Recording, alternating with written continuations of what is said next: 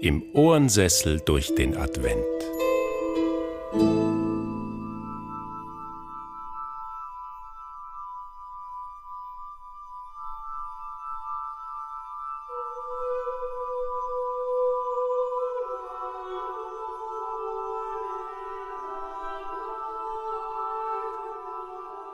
Allein, allein in der Nacht, auf einem dunklen Hügel, inmitten von Kiefern, scharf und still und still. Äonen, Äonen und ein Himmel, ein Himmel voller Sterne über mir. Das sind einige Textzeilen des Liedes Stars von Eriks Eschenwalds, mit dem Watchers Eight im Hintergrund den majestätischen Sternenhimmel besingen. Ein Stern kündigte vor mehr als 2000 Jahren jenes Ereignis an, das wir in wenigen Stunden feiern werden, die Geburt Jesu, der uns aufgetragen hat, liebt einander, so wie ich euch geliebt habe. Etwas von dieser Liebe schimmert durch unsere heutige Weihnachtsgeschichte. Karl May hat sie verfasst. Damit herzlich willkommen zum letzten Ohrensessel dieses Jahres, am vierten Adventssonntag, dem 24. Dezember. Unsere Geschichte hat sich an einem bitterkalten Wintertag zugetragen, einem Tag, wie ihn das Lied In a Bleak Midwinter beschreibt. Mitten im kalten Winter, klirrend kalt der Wind, die Erde hart wie Eisen, das Wasser wie ein Stein. Watchers 8 stimmen uns auf die Geschichte Weihnacht ein.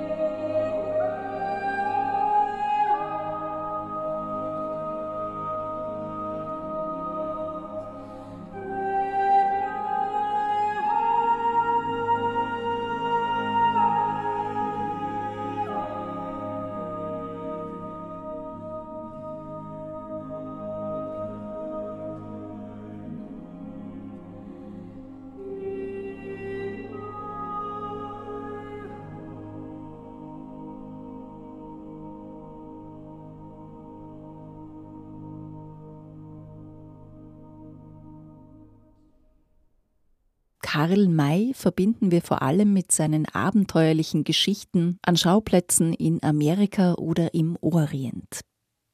In seinem 1897 veröffentlichten Roman Weihnacht begegnen wir ihm bzw. seinem fiktionalen Ich, das später nach Amerika reisen und Old Shatterhand genannt werden wird, als jungem Studenten. Gemeinsam mit seinem Studienkollegen Carpius wandert er in den Weihnachtsferien durch Böhmen, das damals Teil der österreichisch-ungarischen Monarchie war. In einem Gasthaus bei einem gutmütigen Wirt namens Franzl kehren die beiden Burschen ein. Michaela Kraus liest einen Ausschnitt aus dem Roman Weihnacht von Karl May. Monika Fischer wünscht eine gute Zeit im Ohrensessel. Karl May Weihnacht So kam es, dass wir noch vor Beendigung des Abendmahles mit den Wirtsleuten alleine waren. Doch nicht lange, denn es stellten sich neue Gäste ein, welche mein Interesse sofort in vollstem Maße in Anspruch nahmen. Es war ein alter Mann mit einer jüngeren Frau und einem vielleicht 13 Jahre alten Knaben.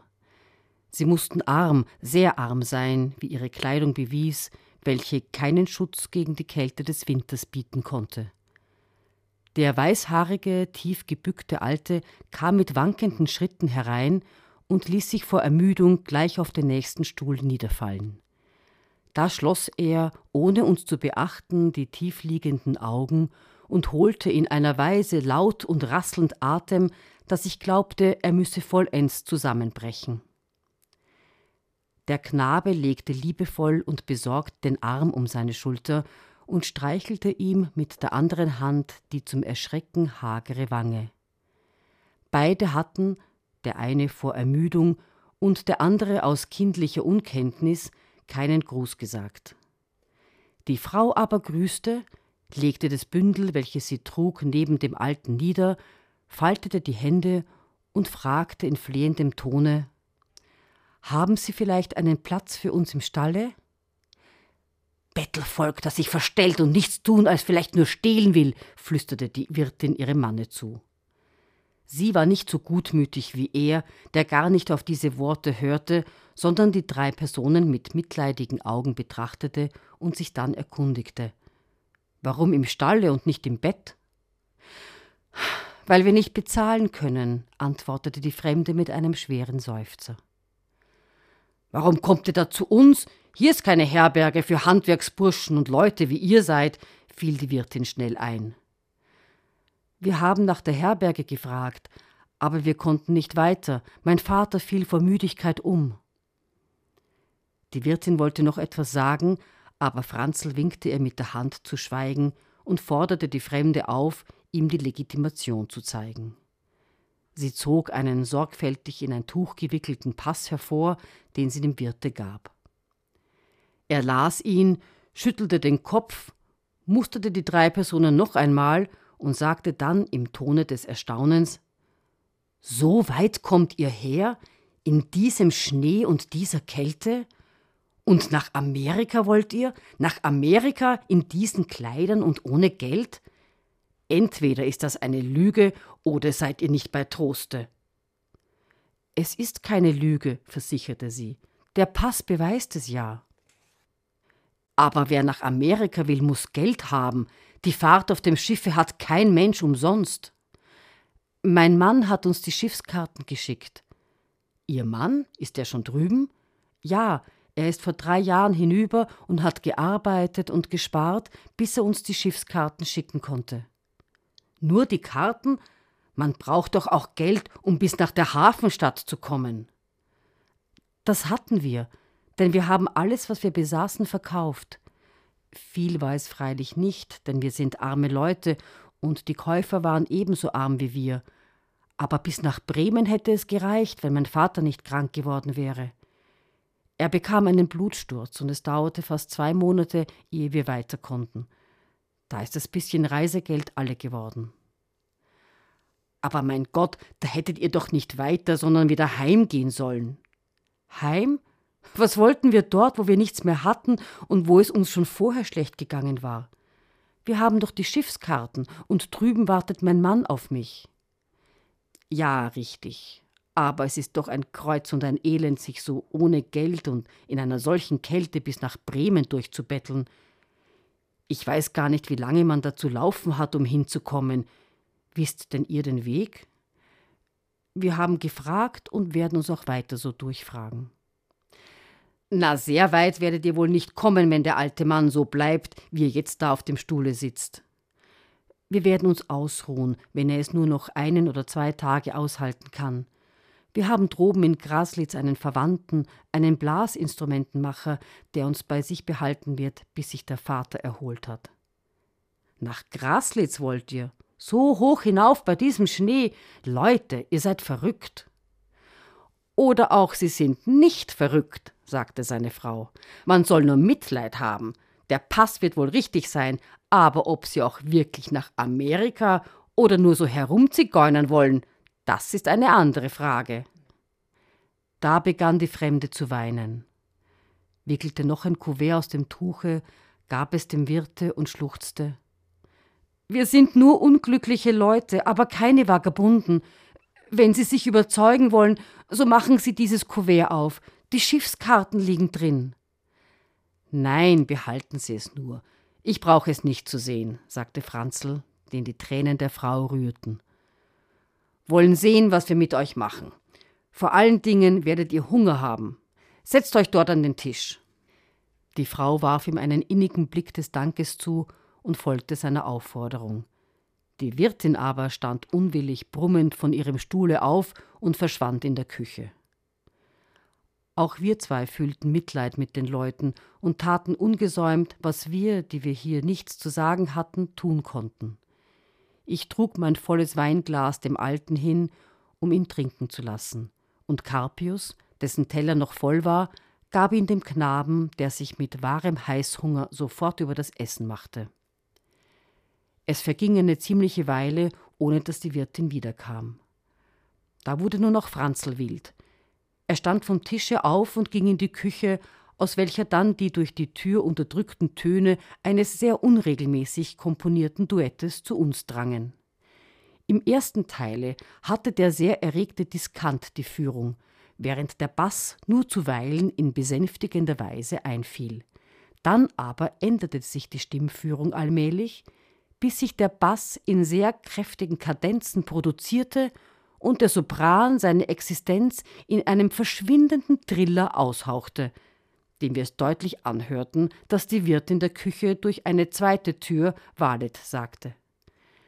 Dann kam Franzl strahlenden Gesichtes wieder. Sie ist zur Nachbarin gegangen, wo nun weitergeblasen wird, gestand er uns, die wir nicht wenig stolz auf dieses sein Vertrauen waren. Inzwischen können wir hier machen, was wir wollen. Nun passen Sie einmal auf. Er nahm die große, noch halbvolle Fisolenschüssel und trug sie den Leuten hin. Er nahm die ebenso noch halbvolle Fleischschüssel und trug sie den Leuten hin. Er nahm doch eine ganz volle Weinflasche und trug sie den Leuten hin. Er nahm alles, was auf unserem Tische stand und lag, und trug es den Leuten hin. Und als es nichts mehr zu nehmen und zu tragen gab, setzte er sich noch selber zu ihnen hin und forderte uns auf Kommen Sie auch her, meine Herren Studenten, wir wollen uns mit diesen guten Leuten über Amerika unterhalten. Es war rührend anzusehen, welche liebevolle Sorgfalt die Frau ihrem Vater widmete und wie auch der Knabe ihm das Beste von dem anbot, was er auf seinem Teller liegen hatte. Der Greis war so schwach, dass er sich kaum aufrecht halten konnte und wie ein Kind gespeist werden musste. Der Wein tat ihm gut, doch essen konnte er nur wenig. Er schien vor allem der Ruhe, des Schlafes zu bedürfen, und wenn ich ihm so in das abgehagerte Gesicht blickte, war es mir so, als ob dieser Schlaf sein letzter sein werde.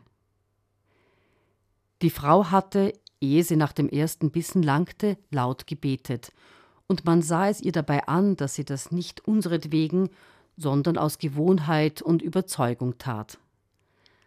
Am Schlusse des Mahles betete sie wieder und bat dann den Wirt, ihren Vater zur Ruhe legen zu dürfen.